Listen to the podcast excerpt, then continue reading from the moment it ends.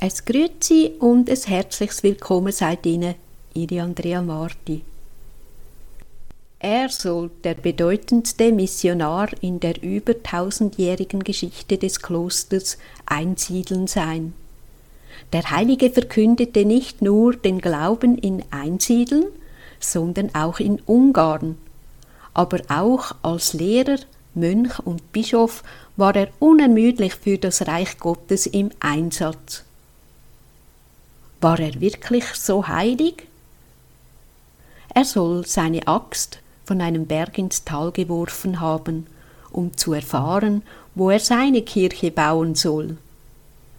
Wieso der heilige Wolfgang für uns ein Vorbild ist, weil er sein Ohr am Herzen Gottes und seine Hand am Puls der Zeit hatte, das erfahren wir heute vom Domvikar Andreas Albert, der mit uns unter anderem der Lebensschnur und der Vita in der kommenden Sendung nachgehen wird.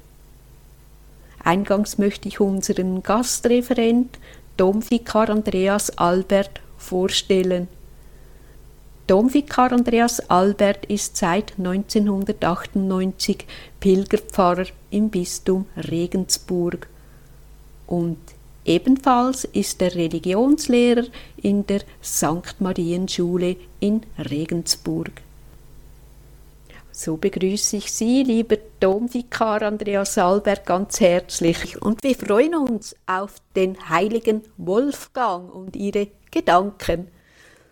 Guten Tag, Domvikar Andreas Albert. Guten Morgen in die wunderschöne Schweiz. Einen herzlichen Gruß aus dem Ort Regensburg, wo die Beine des heiligen Wolfgang ja bewahrt werden, des heiligen Diözesanpatrons. Sehr schön.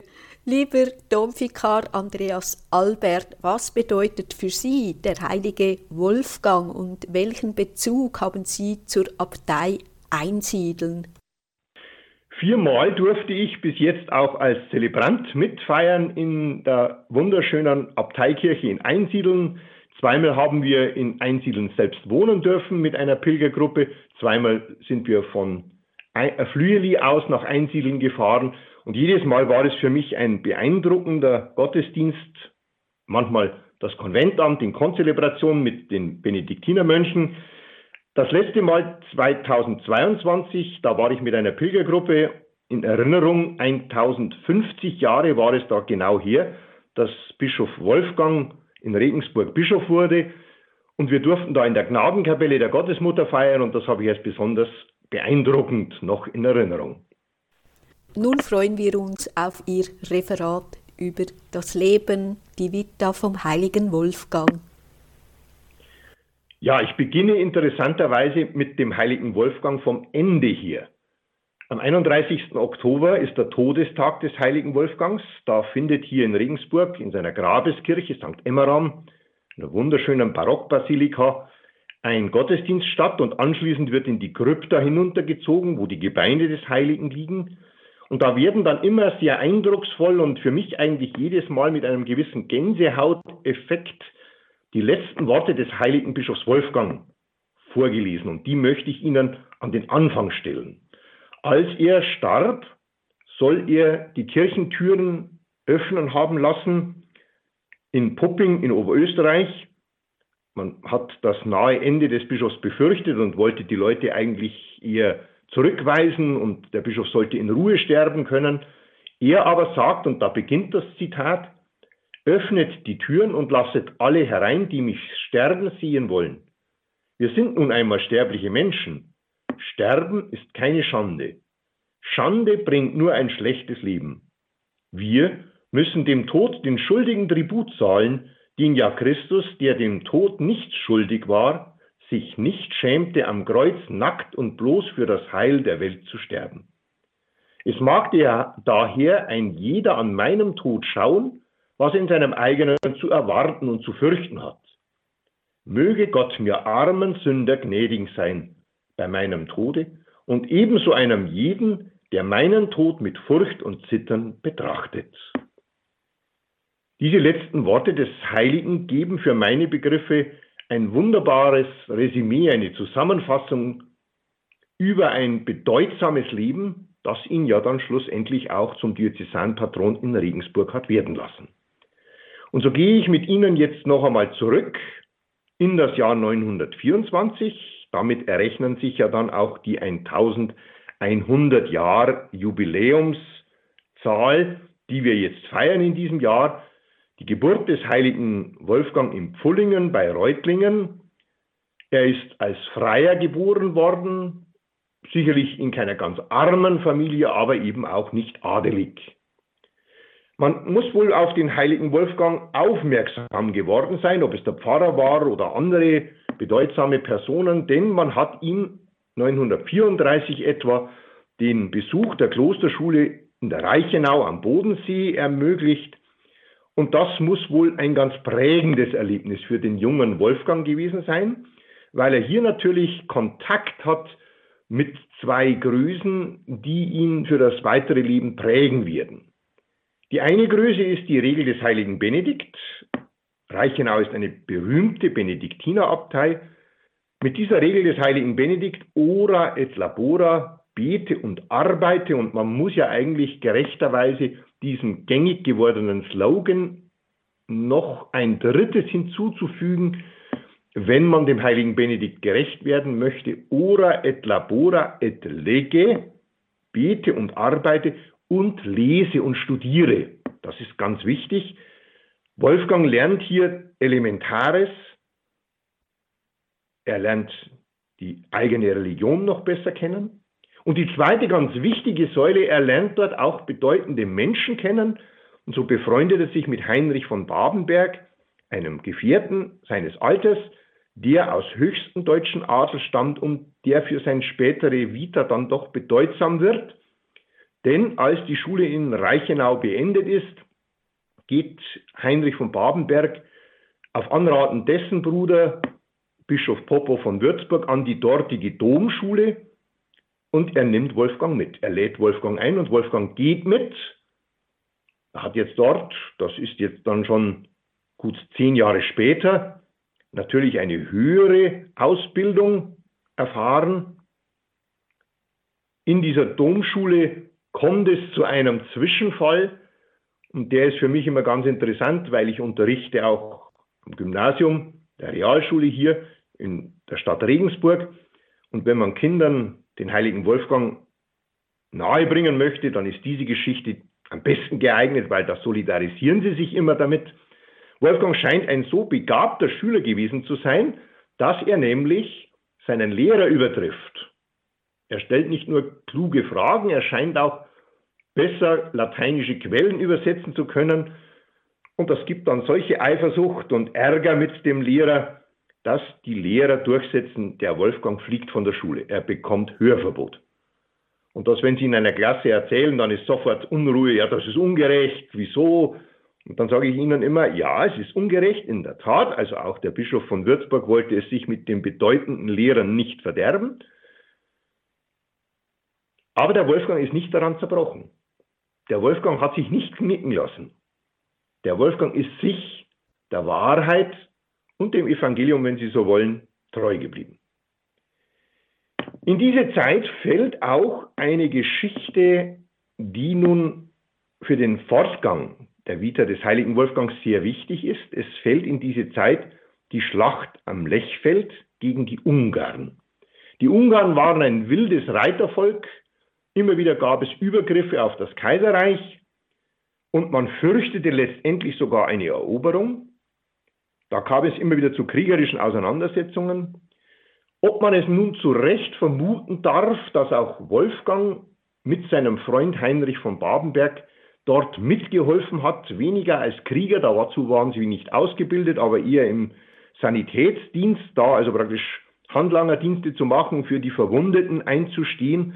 Auf jeden Fall scheint Wolfgang in diesem Kontext in der Schlacht am Lechfeld, die am 10. August 955 stattgefunden hat, den Bischof Ulrich von Augsburg kennengelernt zu haben, der später noch ihn dann auch als Priester weihen wird und vielleicht sogar inspirieren wird, später zu den Ungarn zu gehen, denn einen Feind macht man nur zum Freund, wenn man ihm etwas anbietet. Und was bietet man ihm an? Den Glauben an Jesus Christus.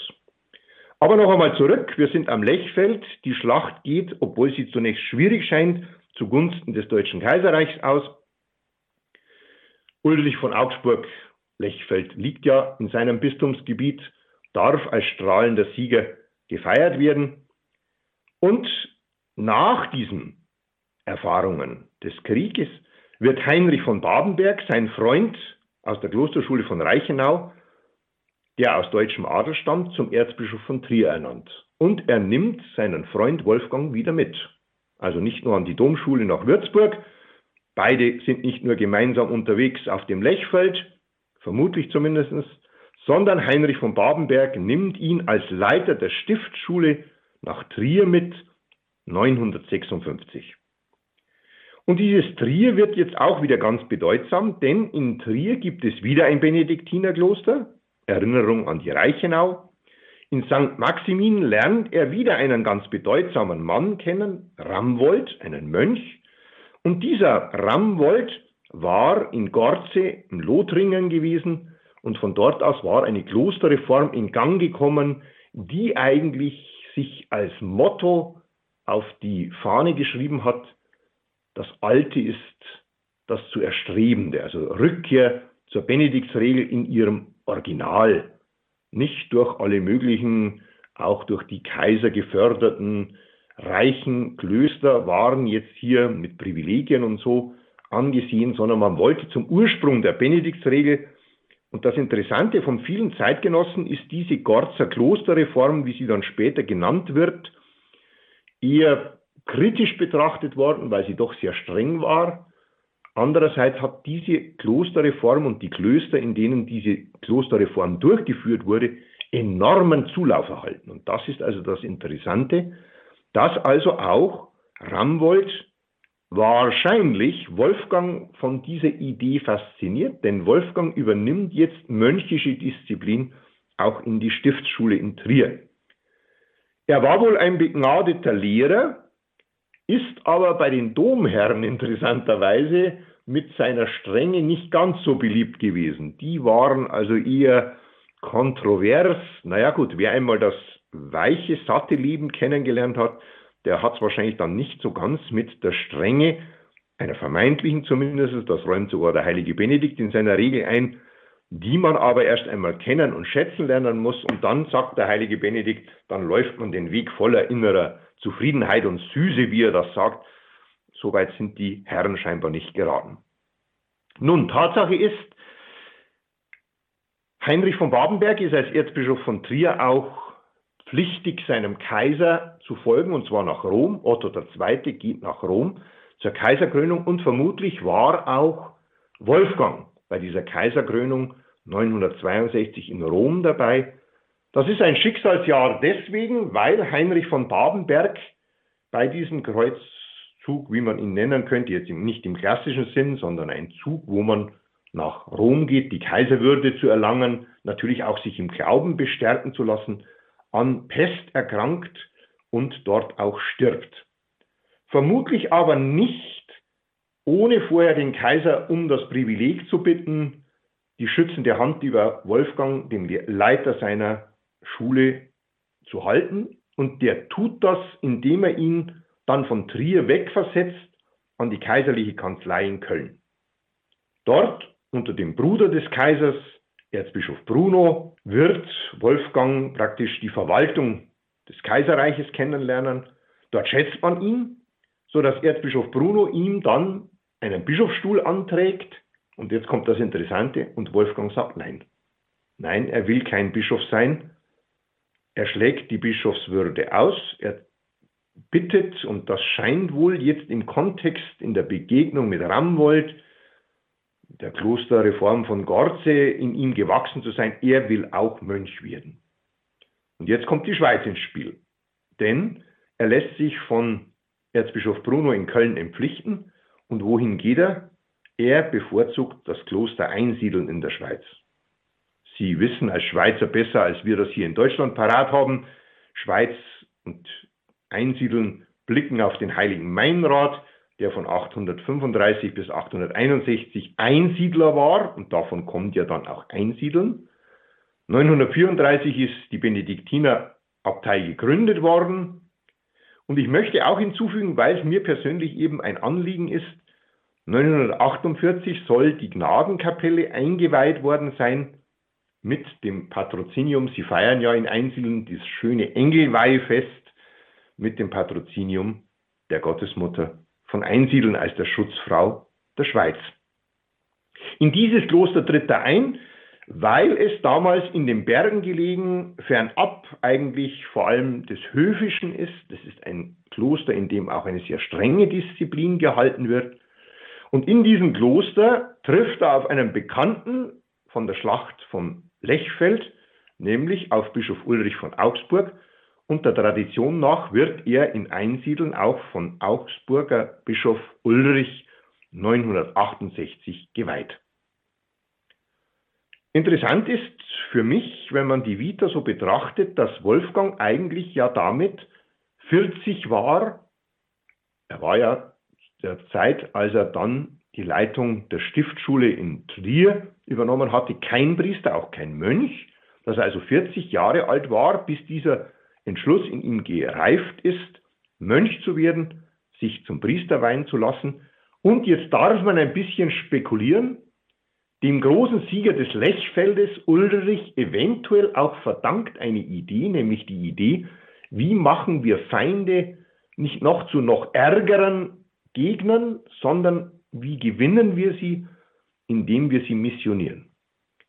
Tatsache ist, Wolfgang lässt sich vom Abt des Klosters nach Ungarn schicken, eine nicht ungefährliche Geschichte, denn die Feinde waren ja zunächst mal noch auf Krawall gebürstet und mit Sicherheit einem Mönch aus der Schweiz nicht unbedingt von vornherein wohlgesonnen. Er verkündet Christus und er bringt noch einen Kulturbeitrag mit, der sich klassischerweise mit den Benediktinerklöstern verbindet, nämlich Ackerbau und Viehzucht. Das ist etwas, was das ruhelose Reitervolk der Ungarn so nicht kannte. Man muss ehrlich sagen, von der Verkündigung von Jesus Christus wollten die Ungarn damals zumindest noch nicht viel wissen. Den Ackerbau und die Viehzucht, das fanden sie interessant und so durfte der Mönch bleiben. Dass damit natürlich auch seine Botschaft, seine Verkündigung abgefärbt hat, das kann man annehmen.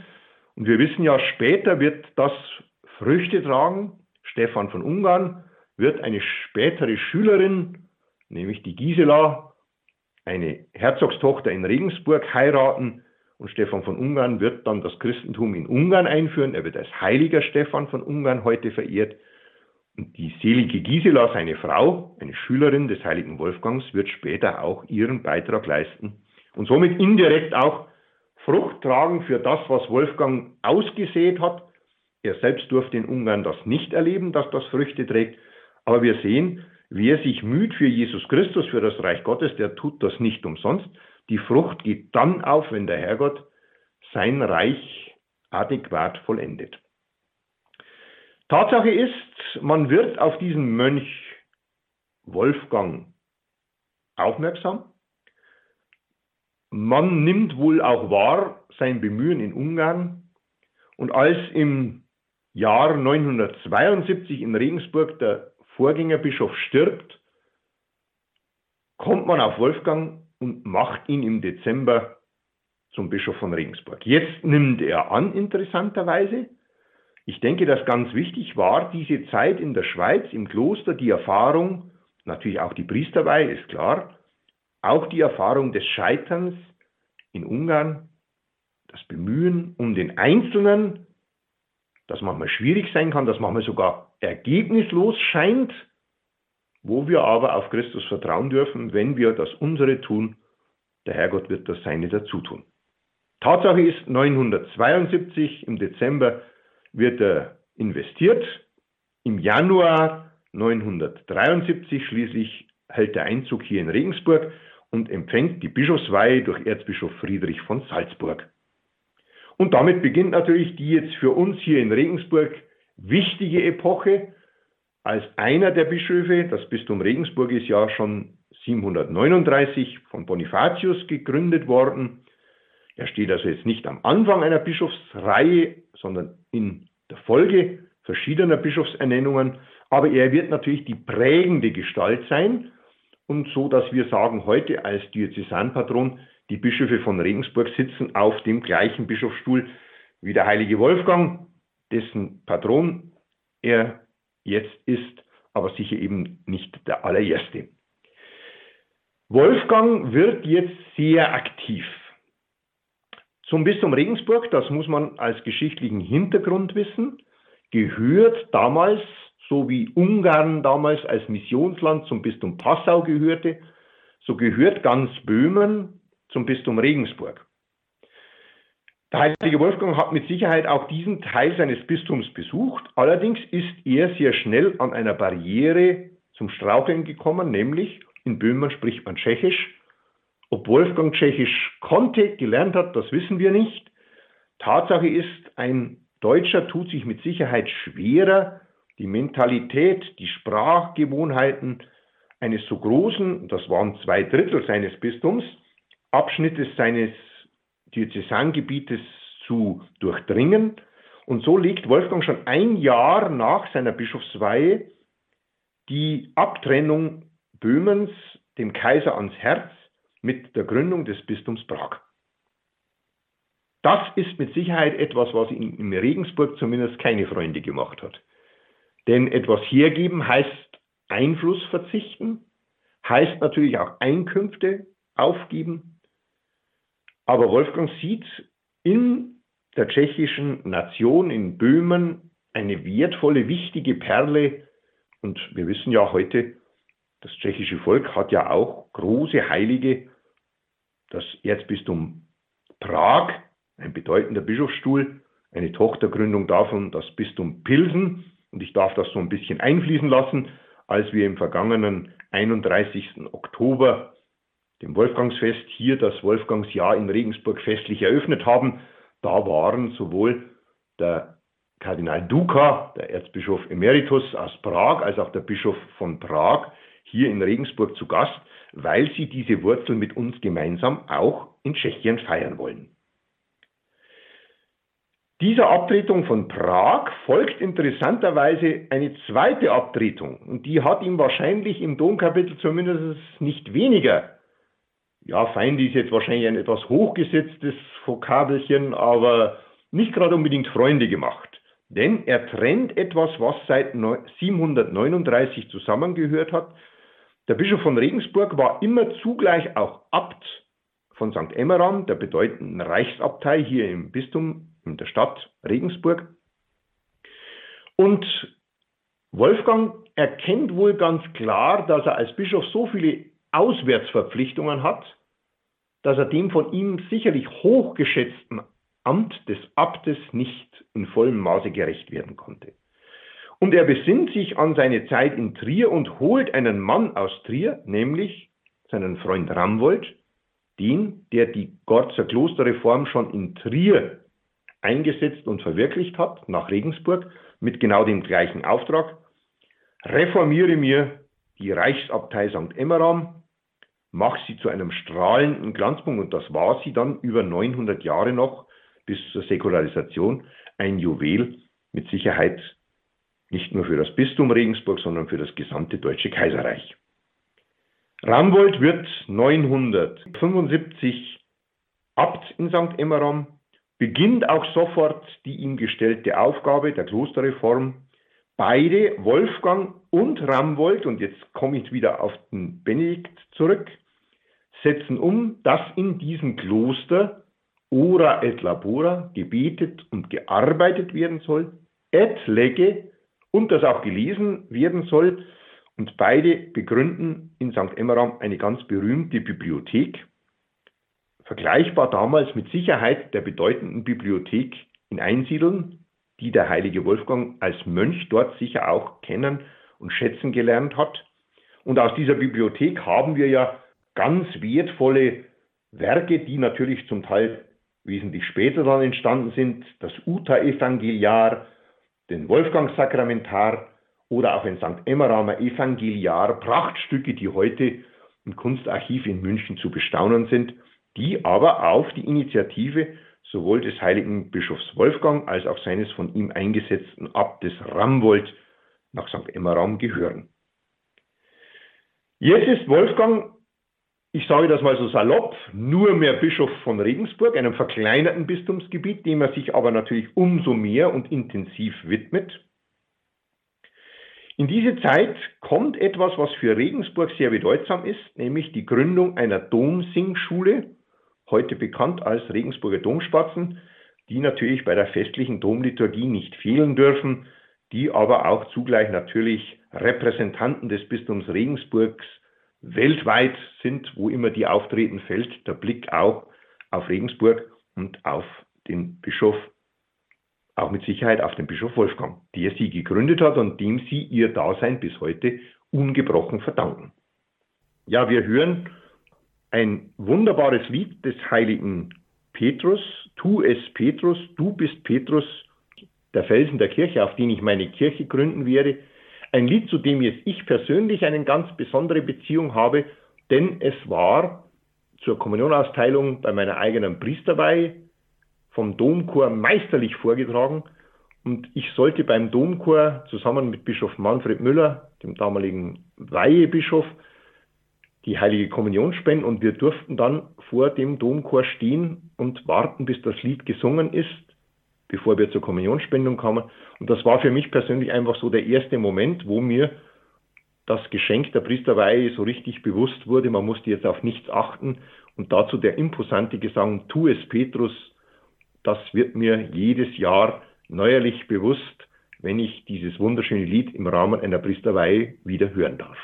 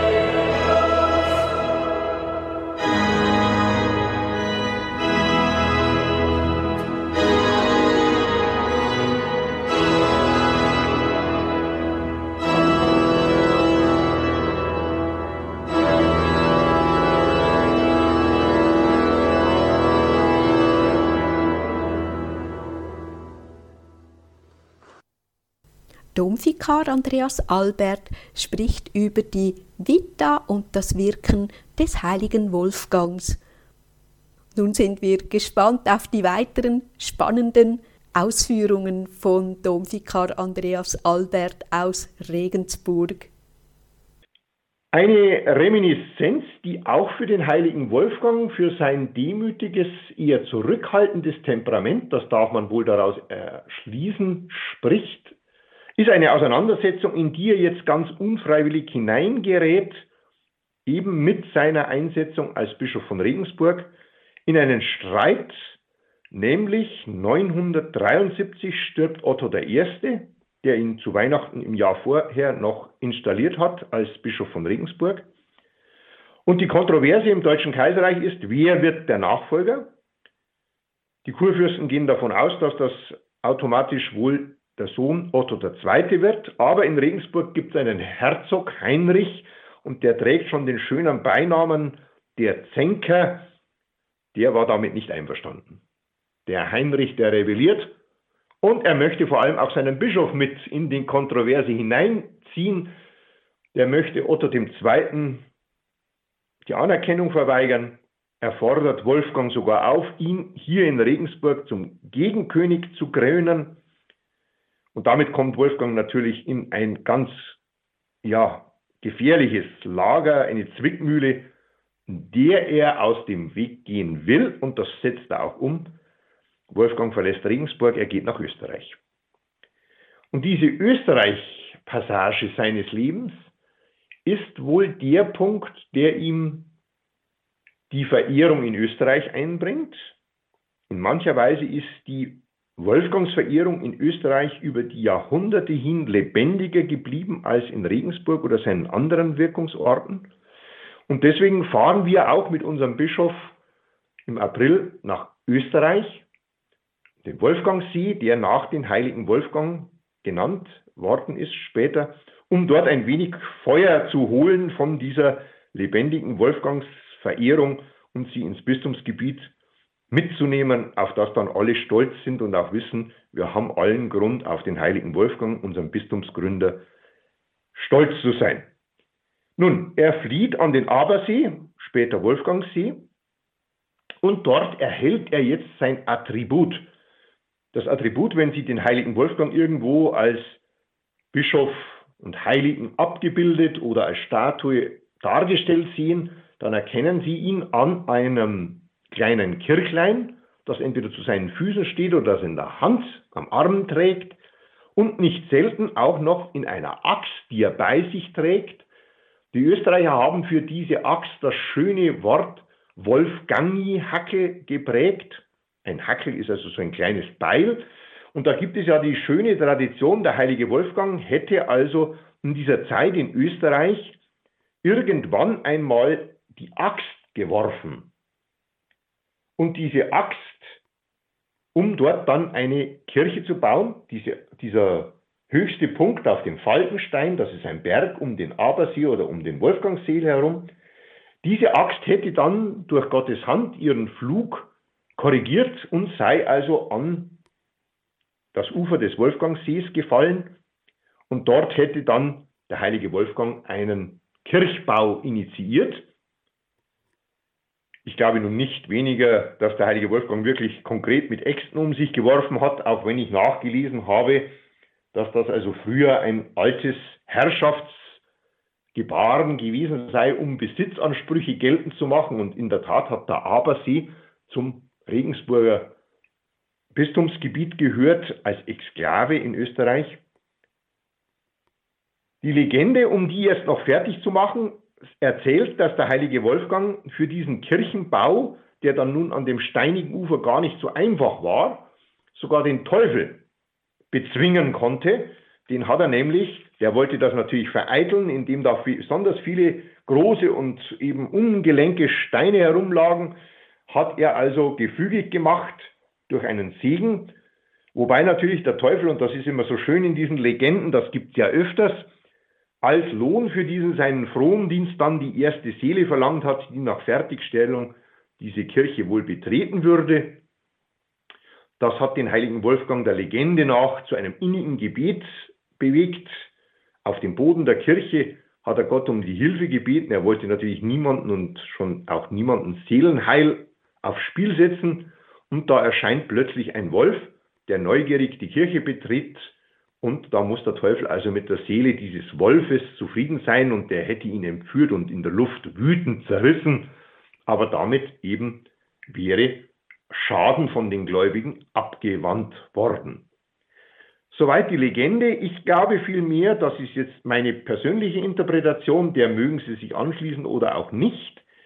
Der heilige Wolfgang war bei den Benediktinern ora, das Beten gewöhnt, et labora, aber auch das Arbeiten gewöhnt. Und dem ist er auch treu geblieben als Bischof, wenn Sie so wollen, als Abt.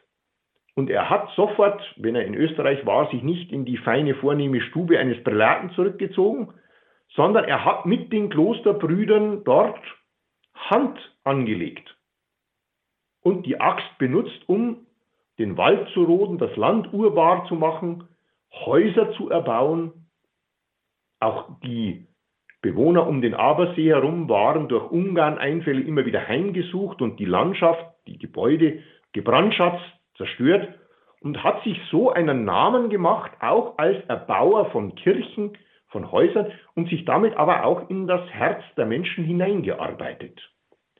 Und das scheint mir die wesentlich schönere und sympathischere Erklärung zu sein, als die zugegebenermaßen, man kann sie mit einem gewissen Schmunzeln dann als Legende gerne dem heiligen Wolfgang auch zuschreiben, ihm dem Legendenwurf ja doch eine realistische und auch vorbildhafte Bedeutung zu erweitern, zu geben.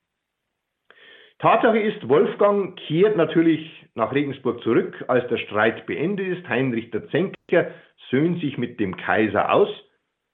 Und interessanterweise scheint er Wolfgang das auch nicht einmal so übel genommen zu haben, dass der ihm wohl die Königskrönung verweigert hat und ihm damit natürlich auch in eine noch größere politisch und so wahrscheinlich militärische Auseinandersetzung erspart hat. Er übergibt ihm nämlich seine Kinder auch zur Erziehung. Auch das ist ja etwas für das Ora et Labora et Lege, das Lesen nicht nur als Privatvergnügen, sondern eben als Verpflichtung. Ein Kloster soll eine Bibliothek haben, Sie soll sie aber auch nützen, um Kindern das Lesen, Schreiben beizubringen. Denn nur wer liest, wer vorlesen kann, kann auch das Evangelium verkünden, kann die Botschaft Jesu Christi in eigener Weise, so wie das der heilige Paulus schon getan hat, an den Mann und an die Frau bringen. Heinrich der Zenker also übergibt ihm seine Kinder, wahrscheinlich zum Primärunterricht, aber mit Sicherheit auch zum Religionsunterricht. Und da hat nun der heilige Wolfgang wahrhaft Erfolg. Denn seine Schüler, die werden dann später bedeutende Persönlichkeiten. Einer davon ist Heinrich, der später Heinrich II., deutscher Kaiser wird. Auch der heilige Heinrich, wie wir ihn verehren, und seine Frau, die Kunigunde. Und eine seiner Schülerinnen ist die Gisela, von der wir schon gehört haben, die später den Stefan von Ungarn heiraten wird, den ersten heiligen Gründer des Christentums in Ungarn und damit auch eine späte Genugtuung für den heiligen Wolfgang darstellen dürfte und sein Bemühen, das Reitervolk der Ungarn zu missionieren. So geht es eben dann doch noch auf. Und diese selige Gisela, wie sie heute verehrt wird, hat sich dann wieder zurückgezogen aus Ungarn nach dem frühen Tod ihres Mannes und ist in das Bistum, zu dem Ungarn gehört hat zunächst, nämlich nach Passau zurückgekehrt und wird dort heute noch verehrt. Es ist schön, wenn man dorthin kommt und dann auch immer wieder frische Kränze und Blumen mit den Nationalfarben Ungarns sieht und dann auch weiß, also auch die Gisela ist nicht vergessen von den Ungarn, der sie den Glauben mit verdanken mit ihrem Mann zusammen und indirekt müssen sie natürlich eigentlich auch dem heiligen Wolfgang Tribut zahlen. Ich glaube, wir sollten auch einmal die Bischöfe von Ungarn einladen nach Regensburg, denn die Wurzel liegt ja doch auch ein bisschen beim heiligen Wolfgang sage ich natürlich jetzt als Regensburger mit einem gewissen Stolz. Eine Legende, die mir sehr gut gefällt, die im Umkreis von Regensburg auch sehr schön ist, ist eine alte tausendjährige Wolfgangseiche. Sie wurde danach benannt. dass der heilige Wolfgang auch natürlich jetzt im Bistumsgebiet unterwegs war, den Menschen das Evangelium verkündet hat. Und dort an dieser Wolfgangseiche gibt es noch eine sehr schöne Legende auch. Der heilige Wolfgang hätte dort gepredigt und eben dann dazu eingeladen, dass er jetzt in den Nachbarkirchen dann zur Firmung erscheinen wird. Die Kinder vom Bischof das Sakrament der Firmung empfangen können. Damit das unter das Volk kommt, sollte ein Bote ausgesandt werden. Und als der zu seinem Pferd wollte, war das scheinbar entwendet oder entlaufen. Auf jeden Fall, es war nicht da.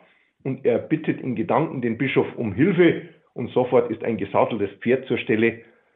Ob das jetzt ein Wunder im Vollsinn war oder wie auch immer es hergegangen ist, auf jeden Fall hat es dem heiligen Wolfgang sehr viele Sympathien eingebracht.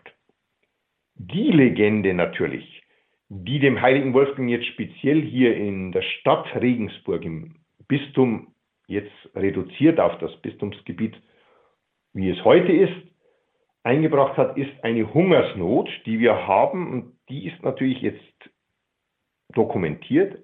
987 lässt Wolfgang nämlich den Getreidespeicher des Bischofs öffnen. Dieser Getreidespeicher ist auch bestückt eben mit Getreidevorräten aus Österreich, die zum Herrschaftsgebiet des Bischofs von Regensburg gehört haben, wo eben scheinbar günstigere Witterungsumstände waren, sodass die Getreidekammer des Bischofs im Unterschied zu der der Bevölkerung gefüllt war. Wolfgang lässt das Getreide aufteilen, allerdings mit der Auflage, jeder, der etwas bekommt, muss von diesem Teil, den er bekommen hat, noch einmal teilen, also nicht zum Eigennutz, sondern so auf diese Art und Weise soll das gesamte Bistum über die Not gebracht werden. Und das hat ihm natürlich die Beliebtheit eingebracht, wie er teilt. Das kann man auch heute noch Kindern natürlich nicht nur am heiligen Martin, sondern auch am heiligen Wolfgang deutlich machen. Der gewinnt sehr schnell die Herzen der ihnen anvertrauten.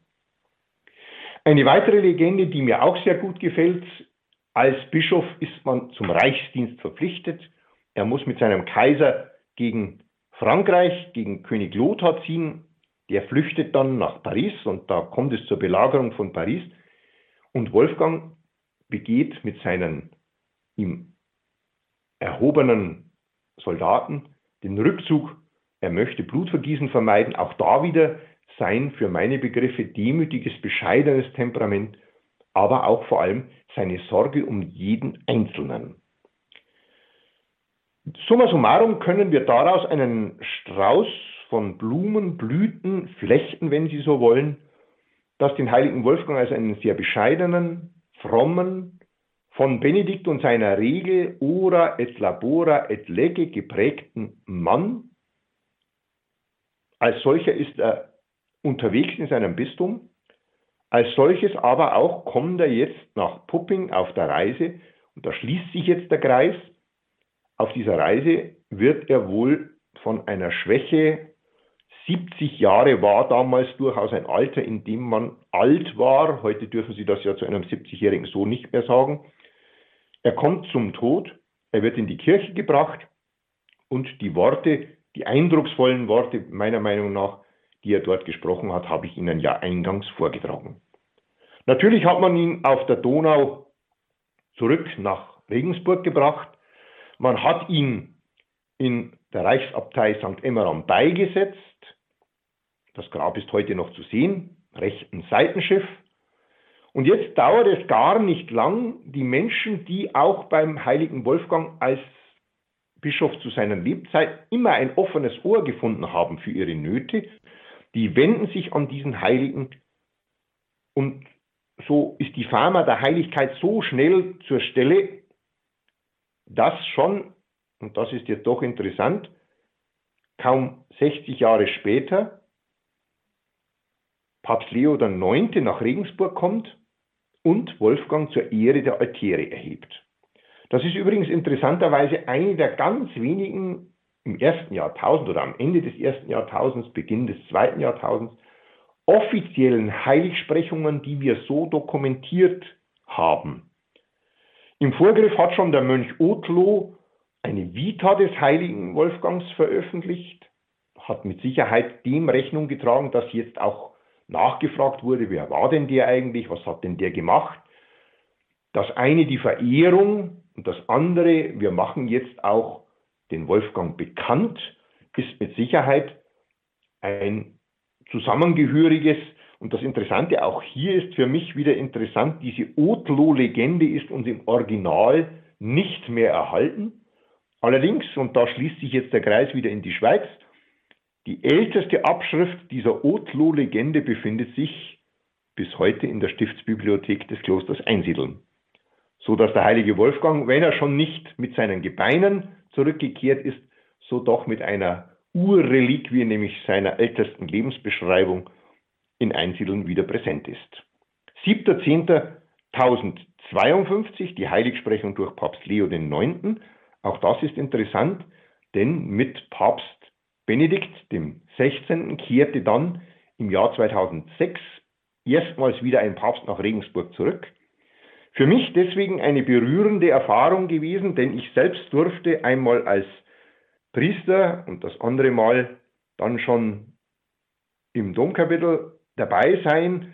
Als 1994 der tausendste Todestag war, ist Kardinal Ratzinger als Gesandter des Papstes nach Regensburg gesandt worden, um das tausendjährige Todesfest hier zu feiern. Und 950 Jahre nach seinem Heiligsprechung ist es wieder Kardinal Ratzinger, vier Jahre, zwei Jahre, drei Jahre vor seiner Erhebung zum Papst, der hier in St. Emmeram die Heiligsprechung feiert. Das sind für mich beides Gottesdienste, an die ich mich mit großer Freude erinnere. Diese Verehrung soll nicht abbrechen.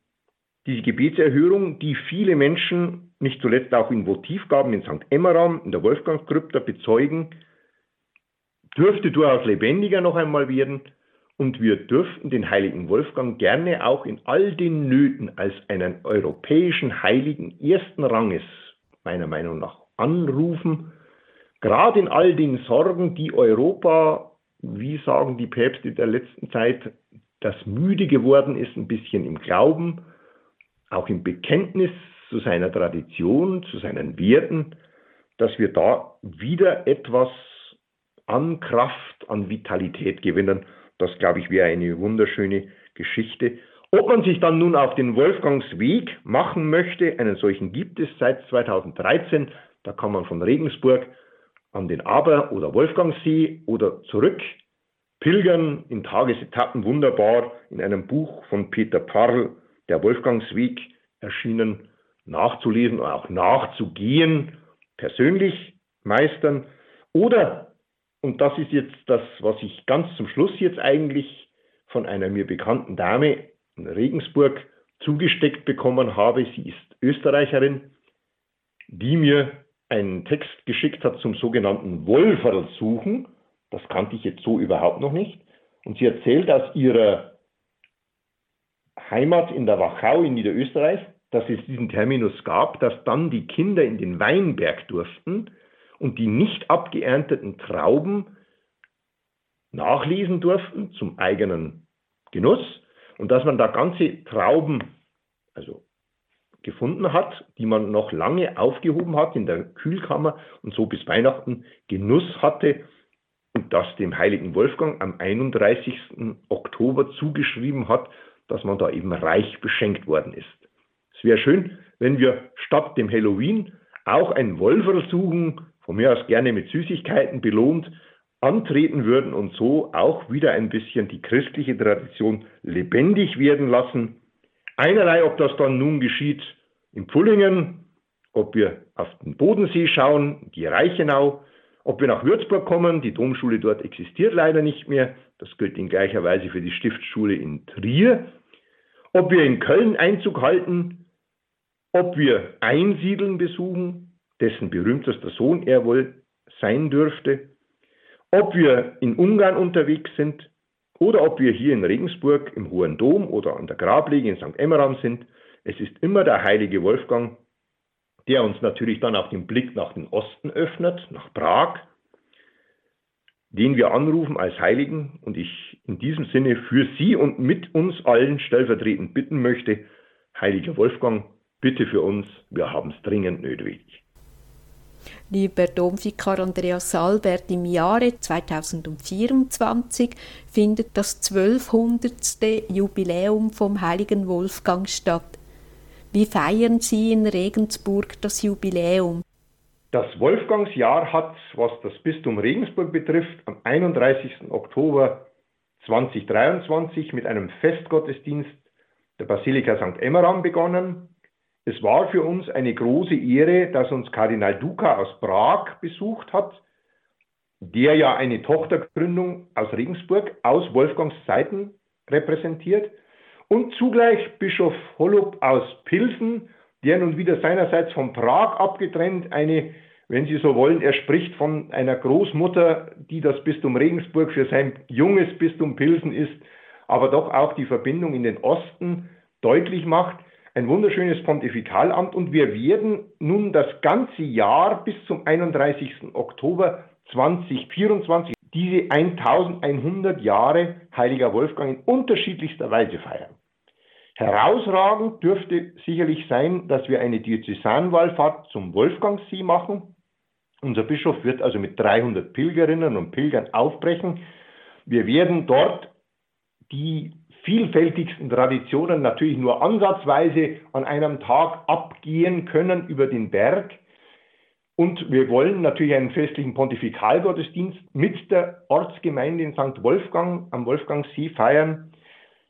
Die Gläubigen, die mit uns unterwegs sind, sind vom Bistum. Das finde ich auch eine sehr sympathische Sache, weil Leib und Seele gehören zusammen zu einem Abendessen eingeladen werden, also eine Jause, wie man so schön sagt auf Österreichisch, bevor wir dann über den Wolfgangsee zurückkehren zu den Bussen und dann so einen ganzen Tag lang eigentlich uns auch ein bisschen inspirieren lassen wollen von der reichen äh, Tradition, die Österreich am Wolfgangsee, der ja aus dem Abersee geworden ist, uns inspirieren lassen, um ein bisschen was von dem Feuer der Österreicher dann mitzunehmen, damit das in unserem Bistum noch einmal ein Stück bekannter wird. In der gleichen Art und Weise haben wir uns eigentlich dann zu eigen gemacht. Es gab in der Bundesrepublik Deutschland vor einigen Jahrzehnten einen Bundespräsidenten, den Herrn Carstens, der zu Beginn seiner Bundespräsidentschaft sich Deutschland erwandert hat. Und wir haben dann irgendwie die Idee aufgegriffen, der Bischof könnte doch eigentlich im Bistumsgebiet auch einmal spazieren gehen. Das ist eigentlich erwachsen aus einer Lourdes-Wallfahrt, wo wir auch einen Spaziergang vom Wallfahrtsort Lourdes nach Bad Tress, wo die Bernadette eine Zeit lang gelebt und gearbeitet hat, unternommen haben und das so gut angekommen ist bei den Leuten, weil die da auch einmal die Gelegenheit haben, beim Spaziergang mit dem Bischof ins Gespräch zu kommen. Und dass wir dann anschließend einen, äh, einen Gottesdienst feiern, wo der Herr Bischof auch sich die Arbeit macht, jedem Einzelnen, der das möchte, mit einer Wolfgangsreliquie den Einzelsegen zu geben. Und so haben wir für den Herrn Bischof jetzt ein reiches Programm zusammengestellt. 13, 14 Mal wird er also an Samstagen oder Sonntagen spazieren gehen, jeweils von einer Wolfgangskirche oder zu einer Wolfgangskirche hin. Ganz bewusst, um den Gläubigen die Möglichkeit zu geben, mit ihrem Oberhirten einmal ins Gespräch zu kommen, miteinander die Strapaze auch, wenn es mal etwas heißer ist im Sommer, die Strapaze der Wärme auf sich zu nehmen, aber eben dann doch auch gemeinsam miteinander Liturgie zu feiern. Und wenn das dann ausklingt bei einer kleinen Jause, wie die Österreicher so schön sagen, dann hat da auch niemand was dagegen.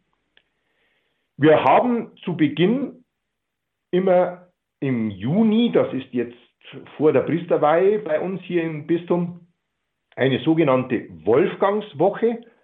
Diese Wolfgangswoche wird in diesem Jahr in Neukirchen beim Heiligblut eröffnet. Vor zehn Jahren war hier in Regensburg der große Katholikentag. Da war das zum ersten Mal und zum zehnten Jahrestag wollte man das wieder machen und da kommen dann auch Gläubige aus Tschechien, um eben gemeinsam dort den heiligen Wolfgang zu verehren und zu feiern. Die Wolfgangswoche ist dann vom 22. bis 29. Juni in unterschiedlichsten Orten auch in Neukirchen Heiligblut, aber auch hier in der Stadt selbst und wird abgeschlossen durch die feierliche Priesterweihe, denn dafür steht ja ein Bischof, dass er eben sein Bistum versorgt mit entsprechenden Seelsorgern. Es wird Wolfgangs Abende geben im Rahmen der Akademie, einer mit, mit wissenschaftlichen Vorträgen. Es gibt Filmabende, es wird ein Wolfgangs Musical geben im Oktober 2024 ja, wir wollen für Kinder extra einen Tag haben, den haben wir noch nicht ganz festgelegt, der ist also noch in Arbeit. Aber Sie sehen, es ist ein Bouquet, wo wir eigentlich allen irgendwas anbieten möchten. Hauptsache ist, jeder kommt auf den Geschmack und jeder findet den Weg und findet im heiligen Wolfgang dann auch einen entsprechend wirkmächtigen Patron. Allmächtiger, ewiger Gott, du hast der Kirche, den heiligen Wolfgang, ein leuchtendes Vorbild und einen mächtigen Fürsprecher gegeben. Schenke uns auf seine Fürbitte wahre innere Erneuerung, Wachstum im Glauben, in der Hoffnung und in der Liebe. Und so bitten wir durch Christus, unseren Herrn. Amen. Amen. Und so segne und bewahre uns der allmächtige und barmherzige Gott, der Vater und der Sohn und der Heilige Geist. Amen. Amen. Vergelt's Gott, lieber Domvikar Andreas Albert, für die Vita, die Auslegungen im Zusammenhang mit dem Wirken und dem Apostolat des heiligen Wolfgangs. Sie haben uns ganz neue Aspekte des heiligen Wolfgangs aufgezeigt. Er ist sicherlich für uns ein gutes Vorbild, dass man nicht nach Macht streben sollte und ein Herz für Menschen haben sollte, möge der heilige Wolfgang für Sie persönlich und das ganze Bistum Regensburg, natürlich auch für Einsiedeln, die Schweiz, ein treuer Fürsprecher bei unserem Herrn sein. Und Gottes besonderen Segen für Ihr priesterliches Apostolat im Weinberg des Herrn wünschen wir Ihnen von Herzen. Vergelt's Gott! Segens Gott mit einem herzlichen Segensgruß in die Schweiz Vergelt's Gott, dass ich zu Ihnen reden durfte. Herzlichen Dank, lieber Domvikar Andreas Albert. Domvikar Andreas Albert sprach über den Bistumspatron von Regensburg, den heiligen Wolfgang. Die Sendung hören Sie auf Podcast und nutzen Sie das Angebot, den Link mit Ihrer Familie, Freunden und Bekannten zu teilen. Weitere Informationen über den heiligen Wolfgang und die Veranstaltungen erhalten Sie unter www.bistum-regensburg.de Wolfgangsjahr. So verabschiede ich mich von Ihnen allen und mögen Sie doch auch für Ihre Anliegen den heiligen Wolfgang anrufen. Pützi Gott, Ihre Andrea Marti.